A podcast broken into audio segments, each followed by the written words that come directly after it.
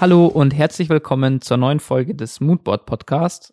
Mein Name ist Samuel, ich bin der Host dieses Podcasts und heute habe ich den Marc von Kaya Health hier zu Gast. Er leitet dort das UX Department und mit ihm werde ich darüber sprechen, wie äh, Kaya Health ähm, die Zusammenarbeit mit Forschungseinrichtungen und Bildungseinrichtungen gestaltet und äh, welchen Value man ähm, dafür oder für sich als ähm, UX Department oder als Company äh, rausziehen kann. Ist sehr, sehr spannend geworden. Ähm, die sind da gerade äh, selbst auf einer sehr interessanten Reise und in einer sehr interessanten Testphase. Dementsprechend äh, viel Spaß beim Zuhören.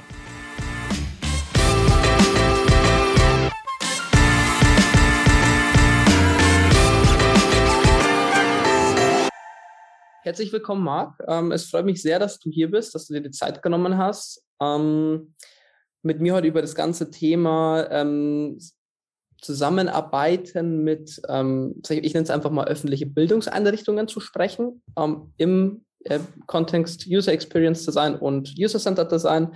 Ähm, ich habe zu dir noch gar nicht viel gesagt im Intro, weil ich das immer den Gästen äh, gerne selbst überlasse, sich vorzustellen. Ähm, dementsprechend hol doch mal ähm, die Zuhörerschaft und auch mich nochmal ab.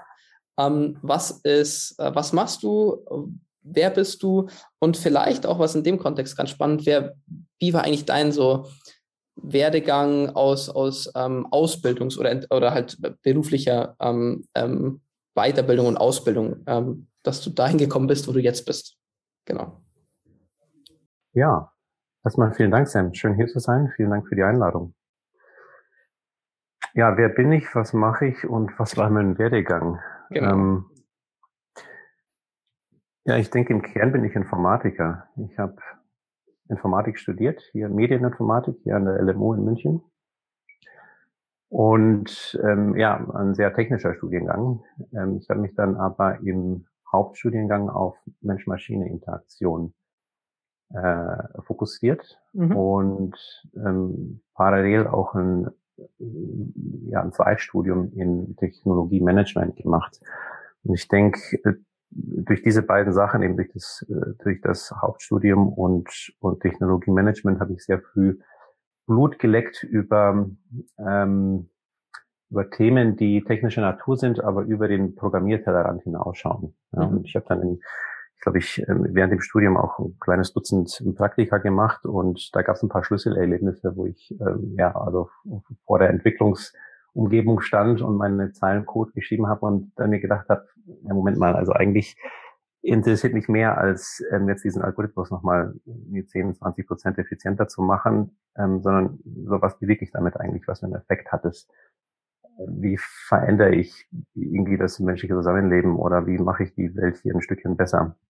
Und ähm, das sind Fragen, die äh, ja mir im klassischen Informatikstudium ein bisschen zu kurz gekommen sind oder tendenziell auch, auch gar nicht beantwortet werden. Ja, und ähm, ich habe dann nach dem äh, Studium ja, mich da dazu entschlossen, mit einer Promotion weiterzumachen und habe dann die nächsten ja, fünf, fünfeinhalb Jahre damit verbracht, äh, sehr tief ähm, in die Materie der, der Mensch-Maschine-Interaktion und mit der darum herumliegenden Methodologie mich zu befassen. Also Stichwörter, äh, Stichworte sind hier bei Human-Centered Design natürlich. Ähm,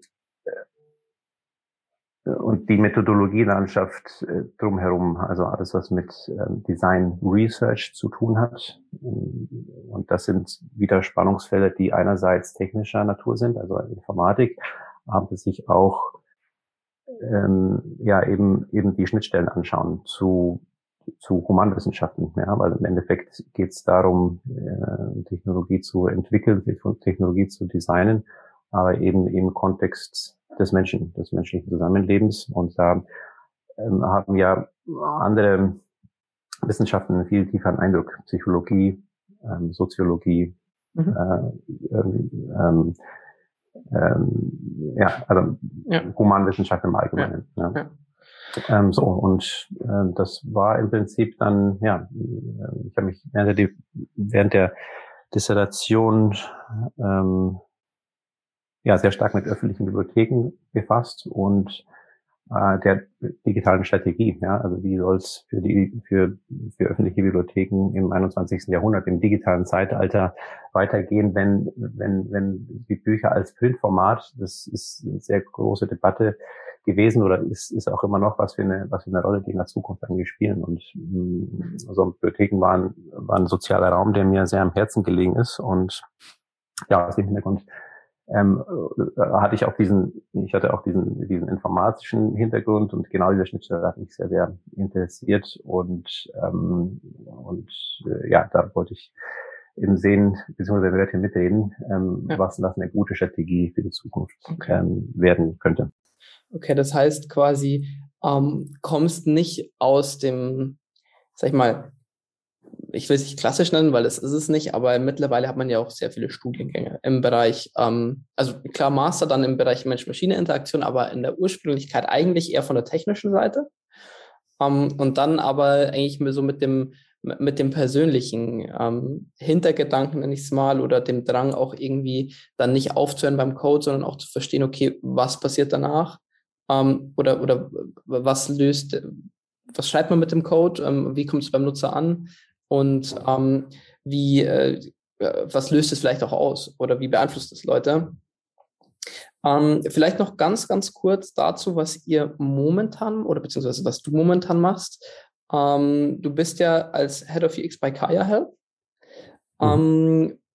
Ganz kurz vielleicht in, in, in, kurzen Worten, was macht ihr, was macht ihr und was machst du in deiner Rolle da? Mhm.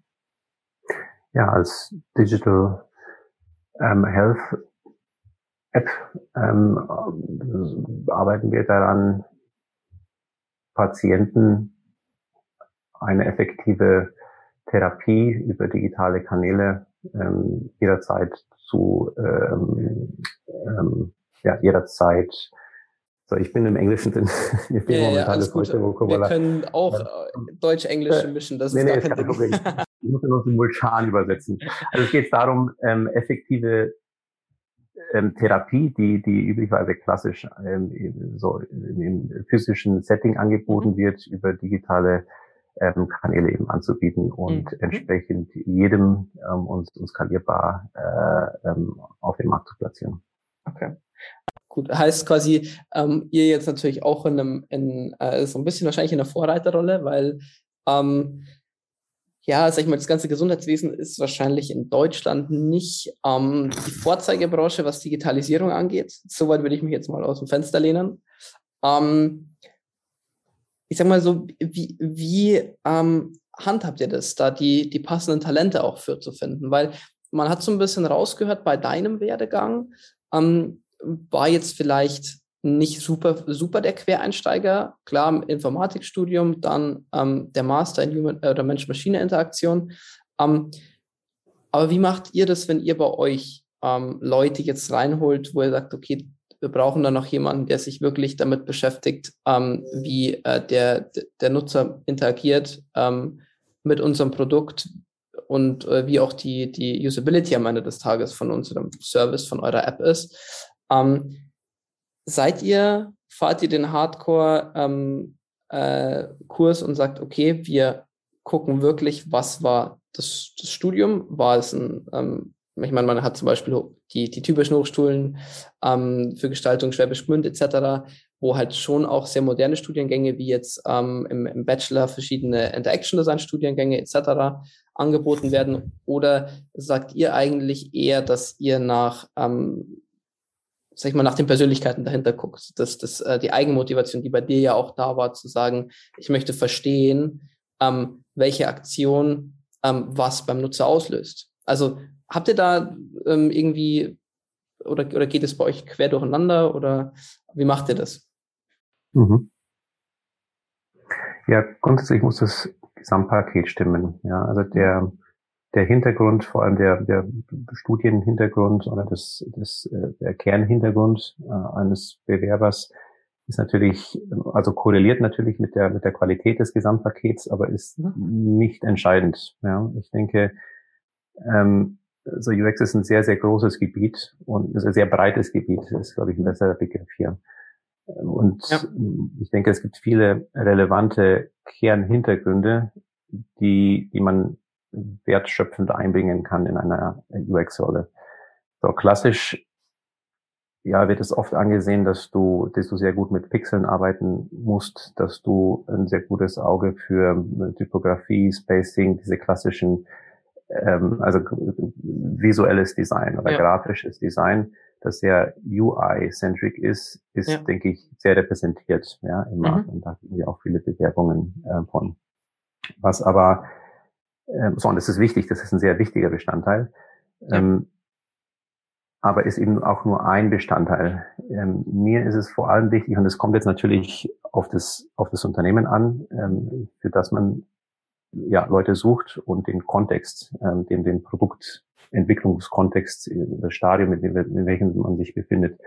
Hier bei Kaya, ähm, also der Hintergrund ist eine, ist eine sehr starke Med-Tech-Company. Das heißt, wir hatten sehr, sehr frühzeitig sehr, sehr ähm, starke medizinische, physiotherapeutische Expertise in-house und von, von Anfang an eine sehr, sehr starke technologische, technologische Expertise in-house. Ja. Mhm. UX kam erst mit der Zeit dazu, ja, ähm, als wir dann ein Product Market Fit gefunden haben, als wir gesehen haben, das Produkt lässt sich tatsächlich verkaufen. Wir haben mhm. Erfolg ähm, sowohl bei Kunden als auch bei Investoren und es wird eine ernste Geschichte. Dann haben wir uns, ähm, ja, dann war eben UX eine eine Sache, die, die man, äh, die, die wir dann ähm, ja systematisch aufrollen mussten. Und das ist bottom-up basiert, ja. Und man, mhm. man, wie fängt man an, ja? Und äh, wir haben Bottom-up-Ansatz gewählt. Wir müssen, ja, wir suchen erstmal nach einem UX-Designer, dann ja. nach einem UX-Researcher, dann ähm, danach zwei, danach drei und ähm, so, wenn man jetzt einen einzigen sucht, dann dann ist es per Definition eine kleine eierlegende Wollmilchsau. Das heißt, man braucht ja, auch jemanden ja. mit, mit, mit, einem, mit einem guten Verständnis für das komplette Spektrum, was äh, der UX relevanten Aktivitäten im Produktentwicklungszyklus. Und das fängt bei, bei einem, bei User Empathy an, ähm, bei einem sehr guten Verständnis, wie das Produkt vom Nutzer wahrgenommen wird oder eben nicht wahrgenommen wird bis hin zum äh, über, über, über ein Verständnis der allgemeinen Produktvision, also der, der, der des, des, des großen Bildes, ähm, wo wollen wir eigentlich hin? Also nicht, was, was dieser eine Screen jetzt zu bedeuten hat, sondern was ist der Kontext von diesem Screen für die nächsten fünf Jahre des Produktes. Ja? Also da diese Vision ähm, nicht nur mitzutragen, sondern auch sehr scharf zu, zu erkennen und, ähm, und das dann äh, in die tägliche Arbeit runter zu deklinieren und da entsprechende Entscheidungen zu machen. Ja. Und ähm, so, das zieht sich dann hinweg über über die Konzeptionsphase, über die Prototypisierungsphase, ähm, über die einzelnen User Testing Sessions bis hin zur bis zum bis hin zum ja, Pixel Perfect Design und dem und dem Release und dann auch so nach dem Release zu schauen, okay, wie performen eigentlich die Ideen, die wir hatten und die konzeptioniert und released haben nach dem Release und überlegt sich dann, wie man wie man darauf iterieren kann und sich stückweise kontinuierlich dieser großen Vision nähert. So, und das ist, mhm. das ist ein sehr breites Spektrum an, ähm, ja, an, an Erfahrung und auch an Skills, die man optimalerweise mitbringt. Mhm. Ähm, so, grundsätzlich ist es nicht an ein Studium äh, gebunden, würde ich sagen. Nein. Gekoppelt, ja. Okay, weil ähm, das kann ich mir nämlich zum Beispiel auch sehr, sehr gut vorstellen, vor allem wenn das Unternehmen noch recht, ähm, recht jung ist, ähm, äh, dass man, glaube ich, vor allem auch jemanden braucht, der ähm, sich damit identifizieren kann. Ähm, der jetzt nicht unbedingt, äh, äh, sage ich mal, oder aus meiner Perspektive gesprochen, wenn ich jetzt die, die Wahl hätte zwischen, zwischen zwei Leuten, die, ähm, und ich weiß, der eine, der hat einen unfassbar, weiß ich nicht, unfassbar gut, äh, guten Abschluss und das Handwerk beherrscht er einfach. Ähm, und auf der anderen Seite jemand, der auch sein Handwerk gut beherrscht, aber wo ich weiß, der, ähm, der trägt dieses, ähm, also der, lebt auch für dieses Produkt und, und hat es irgendwo verinnerlicht, glaube ich, ähm, macht es sehr viel einfacher zu verstehen, ähm, wie der Nutzer das auch wahrnimmt. Oder äh, und, und das sehr viel ähm, äh, empathischer dann, glaube ich, auch einfach agieren kann. Also deswegen, ich würde da mit deiner Aussage voll mitgehen, zu sagen, ähm, es, es hängt nicht, vor allem sehr am Anfang, nicht davon ab, wie so 100 Prozent das Handwerk in einer speziellen Kategorie ist, sondern wenn jemand sehr, ein sehr solides Profil mitbringt ähm, und dann auch noch ähm, die, die Empathie für äh, und, und ähm, sich mit dem äh, Produkt und dem Service irgendwie identifizieren kann, glaube ich, dass, dass es ein super Startpunkt ist, wenn man noch ein sehr, sehr junges Unternehmen ist. Ähm, genau. Was ich jetzt noch ähm, fragen wollte, beziehungsweise was ja eigentlich auch mit Kern von der heutigen Folge sein soll, ist ähm, die Zusammenarbeit mit ähm, mit äh, Universitäten zum Beispiel, vielleicht auch mit ähm, äh, äh, Forschungseinrichtungen etc. Ähm, wie ist es denn bei euch ganz konkret? Ähm, seid ihr, arbeitet ihr eng mit ähm, Hochschulen zusammen ähm, oder ist es einfach so viel Zeitaufwand, dass man das eigentlich fast nicht handeln kann? Äh, oder wie, wie seid ihr da aufgestellt? Ja, sowohl als auch, würde ich sagen. also wir versuchen es, es ist aber, es ist Zeitaufwand und es ist Mentoring-Aufwand, der sich aber ja stark auszahlen kann, denn äh, wenn diese Schnittstelle ja gut, gut, äh, wenn man sie gut pflegt bzw. Mhm. gut aussetzt. Ja, bitte. Genau, ich glaube, ähm, also wir sind da auch noch am Anfang. Das heißt, wir ähm, haben jetzt ähm, zwei, drei Projekte aufgesetzt, die wir und äh, so eine erste Masterarbeit ähm, und ähm, so, also die grundsätzliche Idee ist, ist folgende. Ja? Mhm. Wir haben so im Allgemeinen in unserem Alltag, ja, den wir in so einem Startup haben oder mittlerweile vielleicht gar nicht mehr Startup, sondern ein ernstzunehmendes mittelständisches Unternehmen, also brennt überall ähm, irgendwas jeden Tag. Das heißt, man man ist ständig dabei, einerseits Feuer zu löschen, klaffende Wunden zu flicken, ja. andererseits aber ähm, soll nicht nur im Reaktionsmodus zu sein, sondern auch versucht proaktiv und vorausschauend ähm, strategisch zu denken und zu handeln. Ja. Mhm. So vor allem für diese strategisch denken und handelnde Sache ist UX ähm, so neben anderen Faktoren ein sehr wichtiger, tragender ähm, Faktor. Das ist jetzt wieder unternehmensabhängig, ob ähm, UX Innovation und grundsätzlich UX als, als, als Funktion, so es gibt Produkte, wo es mehr oder weniger eine Rolle spielt. Bei uns ähm, spielt es eine immer größere Rolle. Und deswegen ist ja, also UX Design und eine UX Strategie ähm, ja, ein wichtiger Bestandteil. So, wenn man aber äh, ja, also trotzdem ist einer, ist man in einer Umgebung, wo, wo ständig diese Feuer gibt und da diese Balance zu finden, ist ein schwieriger Balanceakt. Ja, also muss sehr, sehr aufpassen, dass man eben nicht in diesen reinen reaktiven Modus reinkommt, ähm, und sich keine und nicht die Zeit hat, ähm, sich, sich langfristige Gedanken zu machen. Und das ist genau so diese Schnittstelle, die wir dann mit Universitäten versuchen aufzustellen. Wie gesagt, wir sind da hier noch am mhm. Anfang, aber die Idee ist, ähm, mit, mit Universitäten beziehungsweise mit ähm, jungen ähm, ja, Doktoranden mhm. oder Masterarbeiten äh, zusammenarbeiten und ja, Themen zu definieren, die für uns strategisch wichtig sind mhm. ähm, die aber gleicherseits ja einen, einen gewissen wissenschaftlichen Anspruch haben und wir hier eine Win-Win-Situation erstellen. Okay, also das wäre nämlich genau das ein guter Punkt, weil das wäre nämlich genau meine nächste Frage gewesen, ähm, zu sagen, also was erhofft ihr euch äh, davon? Ähm, ist es eher dieses, hey, man ähm, es hat sehr früh die Möglichkeit, mit, mit äh, vielleicht äh, Talenten und Begeisterten und Interessierten in dem Bereich in Austausch und Kontakt zu treten, vielleicht auch natürlich auch aus am Bewerbersicht kann ich mir, oder halt aus Recruitment-Sicht natürlich.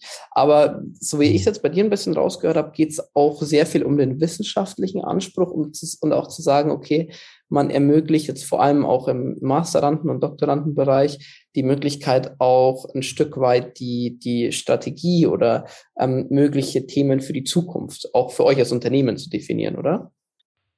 Ja, ähm, sehr genau, ja, und beides. Also das ist, das ist genau der interessante Punkt. Das heißt, die interessanten Themen, die sind genau in der Schnittstelle. Ja. Mhm. Also wir haben momentan ein paar Themen, die, wo wir uns weder viel Inspiration von unseren ähm, von unseren Mitbewerbern äh, so abschauen können, mhm. noch ähm, noch noch gibt es großartig wissenschaftliche ja, Studien, Paper dazu, also eben sehr neues, sehr ja, sehr innovatives Gebiet ist. Also wenn wir über Mensch-Maschine-Interaktion sprechen, dann ja, ist es eine ist es eine Forschungsschiene, die die schon ja seit 50, 60 Jahren läuft. Aber ähm, was bedeutet Mensch-Maschine-Interaktion im Kontext von Nutzer interagiert mit einer AI. Also eine ja, AI ja. ist auch eine Art von Maschine, aber ist sehr, sehr anders als jetzt ein, ein, ein Fotokopierer oder eine Waschmaschine ja. oder ein klassischer PC mit, mit Webseite, Maus und Tastatur ja. oder eine App. Ja. Diese klassischen Sachen haben wir alle abgefürchtet. Da haben wir ein sehr gutes Verständnis in der Design-Community über die letzten ähm, Dekaden äh, uns erarbeitet. Es gibt Design Guidelines, es gibt Best Practices, es gibt sehr viele Beispiele von, von sehr guten ähm, ja, Projekten, die gemacht wurden, von sehr guten Produkten, die es gibt. So was aber ja, Human-to-AI-Interaction angeht, ähm, sind wir da noch, in, äh, sind wir noch am Anfang. Ja, also da, ich, ich, ich persönlich denke, wir sind so, ähm, so wie so die 60er Jahre im Personal Computing, mhm. Äh, denke ich, denke ich, da stecken wir ungefähr, wenn es eben um, um Human-AI-Interaction und, und Design dieser Interaktion ähm, zwischen Mensch und, und Machine Learning-Algorithmen geht. So, und ähm, das sind ja sehr tiefe Themen. Man kann da sehr, sehr, sehr, sehr tief reingehen. Und ähm, ja, da ist, bietet sich natürlich so eine Interaktion mit mit ähm, ja, Master Thesis oder oder ähm, PhD Thesis natürlich mhm. natürlich sehr an, wenn man gewisse Sachen isolieren kann und dann eine schöne Arbeit ähm, für sechs Monate oder oder ein paar Jahre eben zusammenschnüren, die dann sowohl eine wissenschaftliche Relevanz hat als auch für uns ähm, Wert, einen Wert stiftet. Nee, das ist wirklich ähm, eine sehr, sehr, sehr, sehr smarte Herangehensweise. Vor allem, glaube ich, auch wenn man jetzt nicht, ähm, ich, ich sag mal, es ist, ich, ich habe so den Vergleich im Kopf, äh, wenn ich mir jetzt zum Beispiel die ganz, ganz große äh, Unternehmen anschaue, die dann quasi sowas ausgründen in ihre Innovation Hubs oder, oder äh, sonst wohin. Aber vor allem, wenn man jetzt ein kleineres Unternehmen ist oder ein Mittelständler, man hat ja diese Kapazitäten gar nicht. Aber ich glaube, dass das eine sehr, sehr gute Möglichkeit ist, kondensiert und wie du schon gesagt hast, isoliert ähm, ein, ein Thema einfach irgendwie voranzutreiben und vielleicht auch um Erkenntnisse zu fördern, die man so gar nicht ähm, sich auch nicht, nicht von Wettbewerb, nicht von Markt, nicht vom Markt, nicht von irgendwelchen ähm, anderen Quellen irgendwie holen kann. Ähm, das finde ich äh, äh, sehr, sehr, sehr spannend. Ähm, vielleicht, um dann nochmal so ein bisschen konkreter einzusteigen, ähm, wie genau gestaltet sich das? Also ihr habt bei euch quasi, werdet dann wahrscheinlich auch ein bisschen ähm, Ressourcen freimachen. Aber wenn ich mir jetzt zum Beispiel einen Doktoranden als Beispiel ähm, angucke, ähm, wie ist, ist der dann bei euch ähm, integriert in die, äh, sag ich mal, ins Daily Business? Ähm, wie, wie ist da der Wissenstransfer? Ähm, ist das da super eng oder habt ihr da eigentlich eher, sag ich mal, so monatliche Abstimmung, wo man dann wieder die größten Erkenntnisse ähm, äh, austauscht. Ich selber war noch nie in der Lage ähm, oder in der Situation, also ich habe meinen Doktor nicht gemacht, deswegen kenne ich auch vielleicht die Abläufe nicht so genau, aber ich glaube, das wäre auch für einige nochmal spannend zu wissen, ähm, wie mhm. genau sich das in der Praxis ausgestaltet und auch wie groß, sage ich mal, ähm, der, der Aufwand einfach von eurer Seite ist, zu sagen, okay, man stellt diese, sag ich mal, organisatorische Infrastruktur bereit ähm, und äh, auch, sag ich mal, die zeitlichen Ressourcen ähm, bereit. Mhm. Mhm. So, wir hatten leider noch keinen Doktoranden. Ich hoffe, mhm. das können wir in Zukunft ähm, ähm, ja, die, die, eine Plattform auch für Doktoranden mhm. herstellen. Ähm, ich war selber zu meiner Doktorandenzeit ähm, sehr tief eingebettet bei, mhm. bei einem Unternehmen oder bei der State Library of Queensland damals. Mhm. Also sehr, sehr, eine sehr enge praktische Zusammenarbeit mit der, mit der alltäglichen Unternehmenspraxis gehabt. Aber vielleicht, ähm, ja, um, um auf deine konkrete Frage zurückzukommen, mhm. wie wir es bei Kaya, wie wir es bei Kaya machen. Ähm, also wir haben eine, aktuell eine, eine äh, Masterarbeitsstudentin. Mhm. Und was wir da gemacht haben, ist, bevor wir überhaupt mit der mit der Master dieses angefangen haben, ähm, sie als Werkstudentin eingestellt. Mhm. Und ähm, das war für uns natürlich gut, weil wir ähm, aktuellen Bedarf hatten an, an konkreten User-Testing ähm, mhm. Activities, die wir, die wir, wo wir keine dedizierte Stelle dafür hatten. Und die haben wir da eben erschaffen. Ne? Und ähm, so, wir haben dann zusammen über ein paar Monate lang User-Testing-Sessions gemacht, jede Woche. Die, und da war äh, ähm, ja, da war die die Masterarbeit, sorry, die ähm, äh, die Position, die, die Werkstudentenposition war sehr tief integriert in die, in die Produktteams. Also wir haben da keinen Unterschied gemacht. Das war eine vollständige, äh, vollwertige Mitarbeiterin im Prinzip. Ne? Mhm. Und hatte dann sehr, sehr tiefen Austausch und konnte die Zeit einerseits dafür nutzen, natürlich ähm, sehr spannende Ergebnisse, Evaluationsergebnisse den Produktteams zu liefern, andererseits aber für sich selber eine starke Plattform zu, zu stellen, auf, die, auf der ihre Masterarbeit dann auch aufgebaut werden konnte. Das heißt, sie kannte den Unternehmenskontext, sie kannte mhm. die Produktteams, sie kannte die einzelnen Produktmanager, sie kannte durch die Evaluationen, durch die wöchentlichen Evaluationen natürlich auch die, ähm, die klaffenden Wunden, ja, was, ja, was, was nicht so lief im Produkt und ähm, wusste, was die einzelnen ähm, User da an, an, ähm, an Feedback brachten. Und das war natürlich eine sehr, sehr schöne Voraussetzung, um eben dann nach ein paar Monaten zu sagen, okay, ähm, so, wir haben hier ein ganzes Spektrum an Problemen gefunden, mhm. an, an Barriers, die, die aus der Nutzer, die aus Nutzersicht ähm, ja, reported wurden.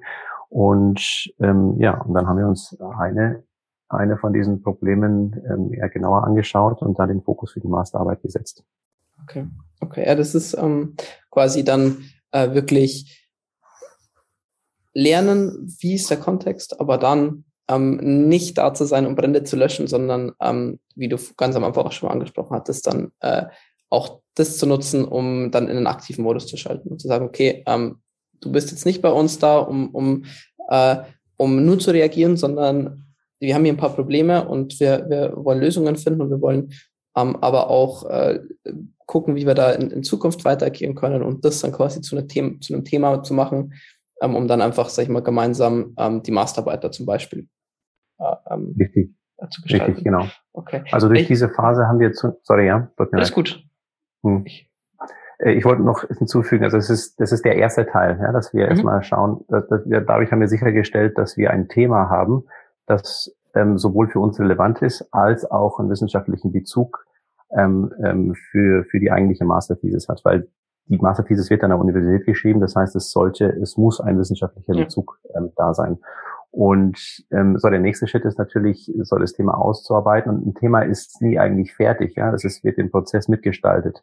Das heißt, ähm, ich, hier empfiehlt es sich, ja, regelmäßige Check-ins zu machen. Wir machen es zweiwöchentlich, um ja, Fortschritte, um Vorstudien, die dann wirklich in der, in der Masterarbeit situiert sind, ähm, zu besprechen und dann weitere Schritte vorzugehen. Und das machen wir im Dreigespann. Also einerseits die, ähm, die Masterarbeit-Kandidatin ähm, und ihr Betreuer aus der, aus der äh, universitären Ecke mhm. und, und dann ich als Brückenschlag eben zu, ähm, zu, zu. Ah, okay. Und hierbei versuchen wir eben dieses, durch dieses Dreiecksgespann, ähm, ja, das Thema so zu formen und zu shapen, dass das dass das ja eine Win-Win-Situation eben für beide Seiten bleibt.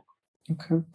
Ich kann mir vorstellen, dass auch, sich mal andersrum, die Resonanz von ähm, den äh, Studierenden, ähm, aber vielleicht auch von den Hochschulen ähm, sehr, sehr gut ist, oder? Wenn ihr da auch so, in, so, so euch so viel Zeit nimmt und auch in so enger Zusammenarbeit dann ähm, agiert. Ja, ich hoffe. Also das ist genau die Ambition. Ähm, da im Beispiel zu setzen für, für ja, Themen, die, die eine sehr starke praktische Relevanz haben. Weil andererseits muss man sich, so da spreche ich aus eigener Erfahrung, ähm, so wenn man, wenn man im universitären Kontext forscht, dann kommt man sehr, sehr schnell in, in den wissenschaftlichen Elfenbeinturm und hat kein so ein richtig gutes Gefühl, welche Themen aus all diesen Hunderten und Tausenden von Artikeln, die, die ähm, ja mittlerweile, also nicht nur jedes Jahr, sondern Monat, Monat um Monat entstehen, was ist, also welche Relevanz haben die tatsächlich in der ja. Industrie, in der Praxis? Ja.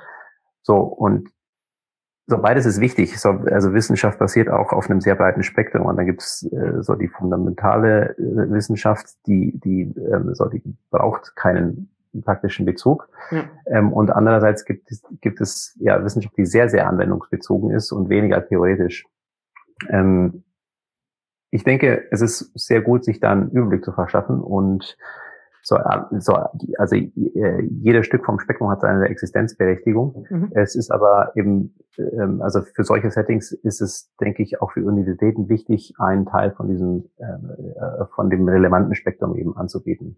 Und ähm, also dieser die, der, der Bezug zu dem, was, was momentan industriell relevant ist, ist optimal eigentlich für, ähm, für eben Kollaborationen mit, mit Industriepartnern. Ähm, eine, eine Frage vielleicht noch so zum Ende. Ähm, wie habt ihr das oder ihr bei Kaya Health oder auch du, ähm, vielleicht in deiner persönlichen Sicht, wie entwickelt sich das für euch optimalerweise weiter, diese, ähm, diese Zusammenarbeiten? Ich mal, ich habe schon mal das ganze Thema, ihr habt leider noch keinen Doktoranden, äh, habe ich rausgehört, aber plant ihr zum Beispiel auch ähm, ganz vielleicht sogar mit Forschungseinrichtungen im Speziellen zusammenzuarbeiten? Ähm, Gibt es da Pläne?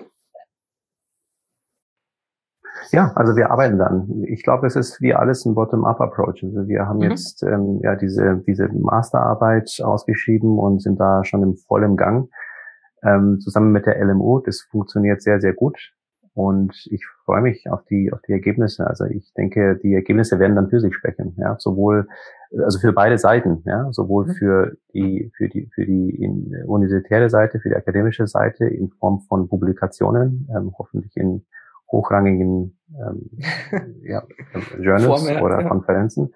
Das ist so, aber das ist das Maß der Dinge. Ja, also ja. wenn man wenn man wenn man äh, wenn man so eine Studie in einer gewissen Konferenz oder Journal publiziert, dann äh, spricht das Ergebnis für sich. Ja? Und für uns, ähm, also für die industrielle Seite, für KI im Spezifischen, ähm, ist das Maß, ob, ob die Masterarbeit, ob gewisse Ergebnisse, Prototypen ähm, äh, vielleicht nur, vielleicht auch nur Einsichten, ja, die durch diese Masterarbeit entwickelt wurden, wie sehr sie das Produkt beeinflussen, ja, ob die tatsächlich in die, ob es tatsächlich in die Release ähm, schafft und und wie der wie der wie der Impact nachträglich ist. Und ähm, so, wenn man da ein paar gute Akzente setzt und uns äh, bottom up eben beweist, dass diese Arbeit, die wie gesagt also schon Mentoring äh, kostet und Kapazitäten auf beiden Seiten kostet, aber im Prinzip für jeden eine Win-Win-Situation darstellt, dann und dass man eben demonstrieren kann durch gute, gute Ergebnisse, dann wird sich das auch skalieren. Ja. Was wir nicht machen können und was auch kein nachhaltiger Ansatz ist, zu sagen, okay, der Plan ist, ähm, in den, im nächsten Jahr irgendwie zehn Masterarbeiten und drei Doktorandenstellen auszuschreiben. Und das machen wir jetzt einfach, ja, weil ähm, sowohl äh, so, also das müsste ich intern verargumentieren. Das kann ich nicht verargumentieren, weil wir keine Residenzfälle haben, weil wir keine Ergebnisse vor. Also ähm, der logische Weg ist eben klein anzufangen, wie, wie mit allem anderen auch. Und dann wird die Zukunft für sich sprechen. Aber ich bin da guter Dinge. Das ist ein, ein äh, traumhafter Abschlusssatz. Ähm, Marc, ich, äh, ich, ich fand sehr, sehr, wirklich sehr, sehr spannendes Gespräch. Ich habe einiges auch für mich mitnehmen können. Ich hoffe, bei den Zuhörern ähm, war es genauso. Ähm, also vielen, vielen Dank, dass du da warst und ähm, vielleicht kann man ja mal in ferner Zukunft, wenn, wenn bei euch das ganze Thema dann ähm, vielleicht auch mit der, mit der ersten Masterarbeit rum ist, ähm, mal eine Retrospektive machen und gucken, ähm, wie war es dann ähm, und wie geht's weiter. Also ich hätte, äh, kann mir das sehr gut vorstellen. Ähm, vielen, vielen Dank, dass du da warst. Ich hoffe, es hat dir auch sehr gefallen. Ja, sehr gerne, Sam. Vielen Dank für die Einladung nochmal und ja, schick mir gerne nochmal eine Einladung und ich komme wieder. Sehr gut, dann äh, hören wir uns vielleicht in einem halben Jahr nochmal. Und ansonsten auch an alle äh, vielen, vielen Dank fürs Zuhören. Und äh, wir hören uns beim nächsten Mal. Herzlichen Dank, ciao. Zum Abschluss noch ein kleiner Teaser meinerseits. Und zwar wird äh, Moodboard leider eine etwas längere Sommerpause gehen, weil wir mit den äh, letzten zwei Jahren an Podcasts, Insights und Erfahrungen ähm, den Podcast nochmal neu releasen werden wir werden ein paar Sachen anders machen, wir werden ein paar Sachen besser machen. Ich bleib vom Mikro, es bleiben spannende Gäste vom Mikro. Und äh, ja, dementsprechend werdet ihr ein paar Monate nichts von mir hören, aber dann im Herbst mit neuem Content und äh, spannenden Gästen sind wir wieder da. Ich freue mich auf euch, bleibt gesund, passt auf euch auf, macht's gut.